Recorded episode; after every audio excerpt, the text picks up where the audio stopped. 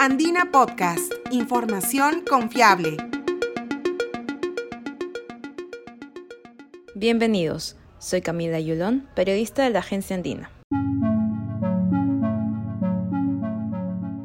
Los científicos que estudian la formación de las estrellas son los primeros testigos en ver cómo era nuestro propio sistema solar hace 4.600 millones de años. En las últimas décadas se han experimentado avances prodigiosos en astronomía y astrofísica, y la tecnología que es, en parte, responsable de ello. En este nuevo episodio de Andina Podcast les presentamos a la doctora Carla Arce Tort, astrofísica peruana recientemente finalista en un premio internacional por su labor como divulgadora científica, que se dedica a la observación del espacio y nos revela los principales retos de su labor.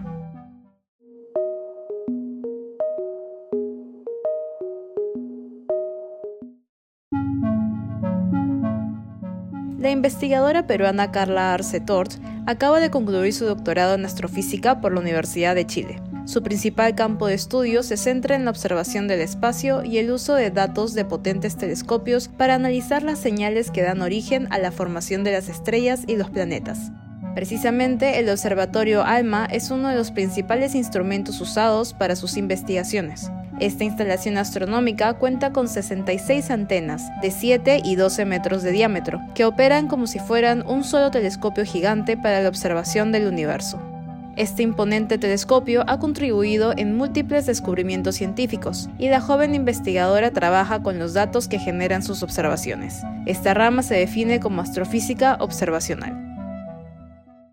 Dentro de la astrofísica observacional, específicamente me dedico a la radioastronomía, que es estudiar el universo este, observando las ondas de radio, ¿no? las ondas de baja frecuencia, eh, como por ejemplo lo son las ondas de las telecomunicaciones, ¿no? del Wi-Fi, de la radio, de la televisión, solamente que esas son procedentes del espacio y se originan de una manera natural, a partir de procesos físicos naturales, desde explosiones de supernovas, hasta este, emisiones de los granos de polvo que hay en el espacio, el gas, formación de planetas, formación de estrellas, campos magnéticos.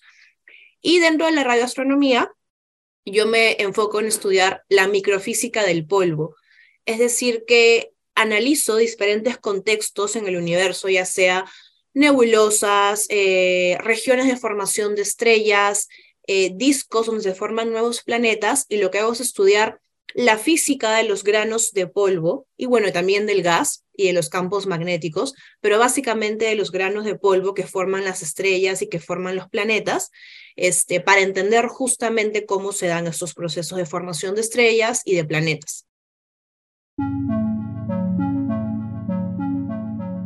El avance de la tecnología ha permitido que los astrofísicos cuenten con mejores herramientas para responder las preguntas que aún no están completas sobre el origen del universo. Prueba de ello es el lanzamiento y puesta en marcha del telescopio James Webb de la NASA, que reveló su primera imagen en julio del 2022, y seguirá contribuyendo cada día con nuevas observaciones. Lo mismo ocurre con los otros instrumentos científicos, como el poderoso telescopio ALMA, cuyos datos fueron empleados para los cuatro artículos científicos que ha publicado durante su doctorado.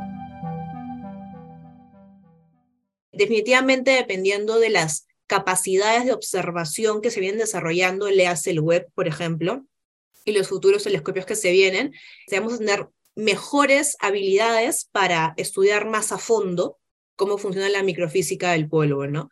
También tiene mucho que ver el tema de en qué frecuencia o en qué longitud de, onda se observa, porque claro, el web observa en el infrarrojo, pero también necesitamos de telescopios como por ejemplo ALMA, que observa en radio, ¿no? Entonces, complementando todas las longitudes, los más bien rangos del espectro electromagnético en los que observamos, obtenemos más información sobre la microfísica del polvo y definitivamente a medida que vayamos desarrollando estas capacidades tecnológicas, vamos a obtener este, mejores resultados, ¿no?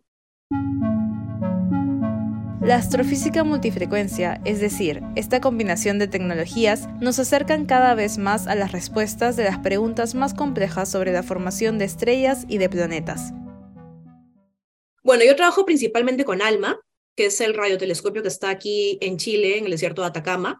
He usado telescopios espaciales, digamos que datos de archivo. El Hubble no, pero sí he usado, por ejemplo, del WISE, del Herschel, Mi grupo de investigación entiendo que está apuntando al web, porque también necesitamos cosas en infrarrojo, pero como el web es algo relativamente nuevo, recién están saliendo este, las convocatorias para propuestas de observación, así que tal vez en el futuro consigamos acceso a tiempo de observación, pero sí, también está dentro de la lista porque el infrarrojo es importantísimo para la microfísica del polvo, porque en el infrarrojo vemos emisión de los granos de polvo de tipo térmico, ¿no? Por, por básicamente por el calor que se reirradia. Pero en cambio, en el radio vemos este, fenómenos de emisión de tipo no térmico, que son distintos, ¿no? que ya es más por un movimiento de, de las partículas en sí.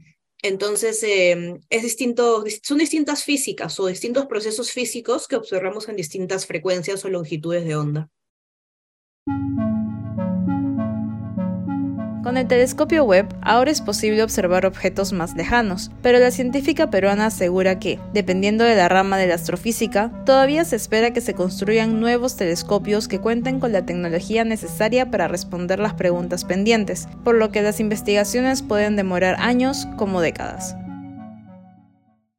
Los astrofísicos que hemos tenido la fortuna de, de, salir a estudiar fuera y hacer justamente contactos, colaboraciones, es, poder haber interactuado con personas que trabajan en telescopios tan renombrados, podemos volver al país y traer estas colaboraciones, ¿no? Para, para las futuras generaciones de estudiantes. Entonces, claro, con una laptop y con los contactos, las colaboraciones, estamos perfectos, ¿no? no pero el tema es este, mm, las oportunidades laborales, los espacios que se abran para que podamos volver y hacer eso, ¿no? La joven científica quedó este año entre las finalistas de los premios Women That Build de Globant 2023 por su trabajo como divulgadora científica en redes sociales, principalmente en Instagram y TikTok, donde acumula más de 150.000 seguidores. Además, en octubre fue mentora de los participantes de la prestigiosa hackathon NASA International Space Apps Challenge con sede en Lima. Hoy quiere continuar su labor como investigadora científica y divulgadora en redes sociales, para acercar cada vez más la ciencia a los más entusiastas de todas las edades. Es por ello que también comparte el siguiente mensaje a las niñas, adolescentes y jóvenes que muestran interés por seguir el camino de la ciencia. Bueno, yo le diría a estas niñas que si realmente tienen esta esta pasión por entender el universo, esta fascinación por la ciencia, por hacerse preguntas sobre el universo que nos rodea, por la naturaleza, que no lo pierdan, que no se dejen guiar por los prejuicios o por los estereotipos, que ahora afortunadamente las redes sociales y bueno, en general el acceso a, a Internet, que es mucho más global, nos permite comunicarnos con otras personas que ya han pasado por ese camino, como puedo ser yo o varios otros astrofísicos o astrofísicas peruanas que de hecho hay en el mundo, y que no tengan miedo de preguntar, de averiguar, de contactarnos, porque vamos a estar más que felices de responder todas sus preguntas, todas sus inquietudes, y que también, o sea, es una manera de ver que somos, somos diversos, somos peruanos, también hay muchos latinoamericanos en general en ciencia, mujeres, hombres, no hay una limitación para hacer ciencia. Lo único que tienes que tener son las ganas y la fascinación. Y ya en el camino ir viendo cómo construir la, parte profesional, ¿no? Siempre con el apoyo, yo diría que en la mayoría de casos de los que ya hemos pasado por ese camino, porque vamos a estar más que contentos y contentas de ayudarlas, ¿no? De, de responder todas sus preguntas, aconsejarles. Y así que adelante, que sigan con esa fascinación, porque no hay nada más bonito que hacerse preguntas sobre el universo y responderlas y descubrir algo nuevo todos los días.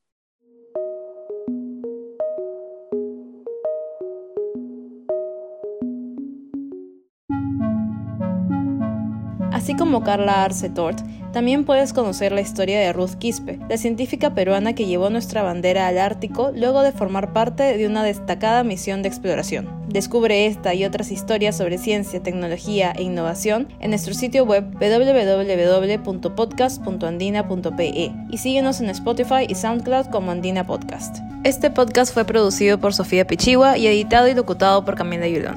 Gracias por escuchar.